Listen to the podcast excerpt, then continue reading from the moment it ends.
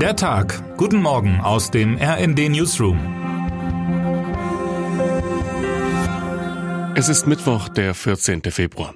Wahlkämpfer Donald Trump hat in der Europäischen Union mit seinen Aussagen über die NATO für mächtig Wirbel in Fragen der Sicherheitspolitik gesorgt. Während heute die Verteidigungsminister der NATO-Staaten zu einem zweitägigen Treffen zusammenkommen, um unter anderem über die Zusammenarbeit mit der Ukraine und den Ausbau der Abschreckungs- und Verteidigungsfähigkeiten des Bündnisses zu beraten, werden in Deutschland Forderungen nach einer Erhöhung des Wehretats in Form einer Aufstockung des Sondervermögens laut. Bundesverteidigungsminister Boris Pistorius hat sich gegenüber dem Redaktionsnetzwerk Deutschland dagegen ausgesprochen. Aus meiner Sicht wäre es besser, wenn der Einzelplan steigt, um sowohl Material zu kaufen als auch die laufenden Kosten abzudecken. Denn für unsere Sicherheit brauchen wir eine Bundeswehr, die langfristig auf soliden finanziellen Füßen steht, sagte er. Mit Einzelplan ist der Einzelplan 14 gemeint, also der Etat für die Bundeswehr im Rahmen des Bundeshaushalts. Auch die Diskussion über eine mögliche nukleare Aufrüstung in der Europäischen Union geht weiter. Die Frage, die im Raum steht, braucht es europäische Atomwaffen? Mein Kollege Thoralf Kleven hat darüber mit einem Experten gesprochen. Dessen Einschätzung fällt deutlich aus, das sind absurde Gedankenspiele. Vor der Sicherheitskonferenz in München. Am Freitag startet in München die 58. Sicherheitskonferenz.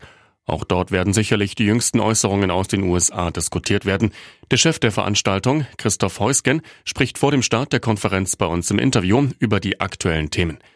Darin sagt er über die jüngsten Trump-Aussagen, er hat uns in seiner Präsidentschaft daran erinnert, dass auch Deutschland Verpflichtungen eingegangen ist.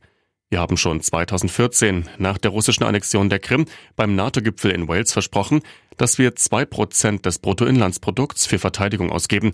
Wir haben jetzt mit dem Sondervermögen für die Bundeswehr gerade die Kurve gekriegt. Daran müssen wir weiterarbeiten. Auch über den Krieg im Nahen Osten spricht Heusgen im Interview mit meiner Kollegin Christina Dunz. Besonders die humanitäre Lage in Rafah bereitet dem Diplomaten große Sorge. Was wir erleben, ist eine Katastrophe. Es muss alles getan werden, damit das verhindert wird dass endlich passiert, was 150 Staaten auf der Welt in den UN gefordert haben, nämlich einen Waffenstillstand. Bundesaußenministerin Annalena Baerbock reist heute erneut nach Israel, um über die gefährliche Lage im Süden des Gazastreifens zu sprechen. Meine Kollegin Daniela Vates begleitet die Ministerin und blickt vorab auf die Themen der Reise in die Krisenregion. Die Crackwelle rollt über Deutschland. Einem ganz anderen Thema widmet sich mein Kollege Thorsten Fuchs. Er berichtet über die Drogenschwämme im Land. Crack, Heroin, Kokain und seit neuestem auch Fentanyl. Die Folgen bleiben oftmals im Verborgenen. Höchstens in Statistiken ist über das Ausmaß der Schwämme zu lesen. In seiner Reportage erzählt Fuchs die Geschichte des 23-jährigen Lukas, der auf der Straße lebt und Crack und Heroinsüchtig ist. Die Abhängigkeit bestimmt den ganzen Tag. Hat Lukas eine Pfeife geraucht, gibt es nur noch einen Gedanken. Woher kommt die nächste? Ein Teufelskreis. Hilfe bekommen Drogensüchtige in Hilfseinrichtungen wie bei Kick in Dortmund. Wie diese Hilfe aussieht und auf welche Probleme Helfende stoßen, beschreibt mein Kollege ebenfalls in seiner lesenswerten Story. Wer heute wichtig wird. Bauernproteste, abgestürzte Umfragewerte und eine schwächelnde Wirtschaft im ganzen Land. Es gibt viele schwierige Themen, mit denen sich Vizekanzler Robert Habeck aktuell beschäftigen muss. Rede und Antwort steht er heute Abend beim RND vor Ort. Der Wirtschaftsminister stellt sich den Fragen meiner Kolleginnen Christina Dunz und Hanna Super. Das ganze Gespräch können Sie am Abend live auf rnd.de oder auf YouTube verfolgen.